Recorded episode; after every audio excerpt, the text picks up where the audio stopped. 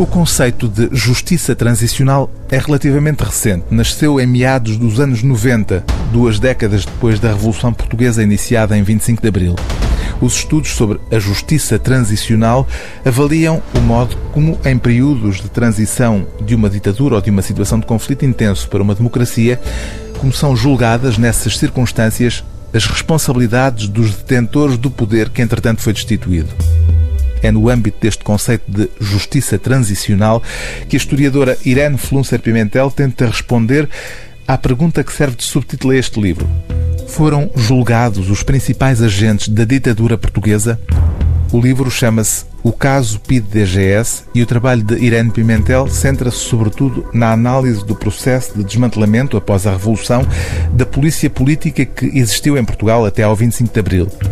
Nas 650 páginas desta investigação faz-se não só o inventário do que foi o processo português, mas estabelecem-se também comparações com outros processos de transição para a democracia no mesmo período, nomeadamente os casos espanhol e grego, e um pouco mais tarde aquilo que aconteceu na América Latina e na África do Sul.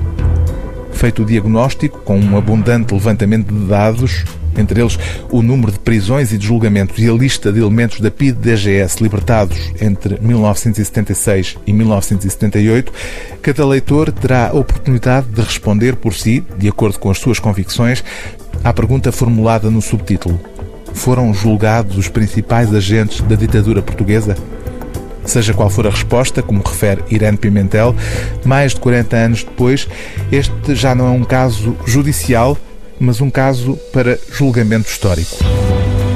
Chegados aos dias de hoje, sublinha a autora, a aparência é que os governantes do antigo regime e os elementos da sua principal força repressiva não teriam sido molestados ou tocados, o que no último caso não é totalmente verdade. E embora haja uma sensação de impunidade, já passou o tempo de exigir accountability em tribunal ou de criar mecanismos de procura da verdade. Salvo melhor opinião, o processo de justiça, mal ou bem, está feito em Portugal. O papel principal cabe agora à continuação da recolha de testemunhos e de memórias dos protagonistas e da feitura de documentários.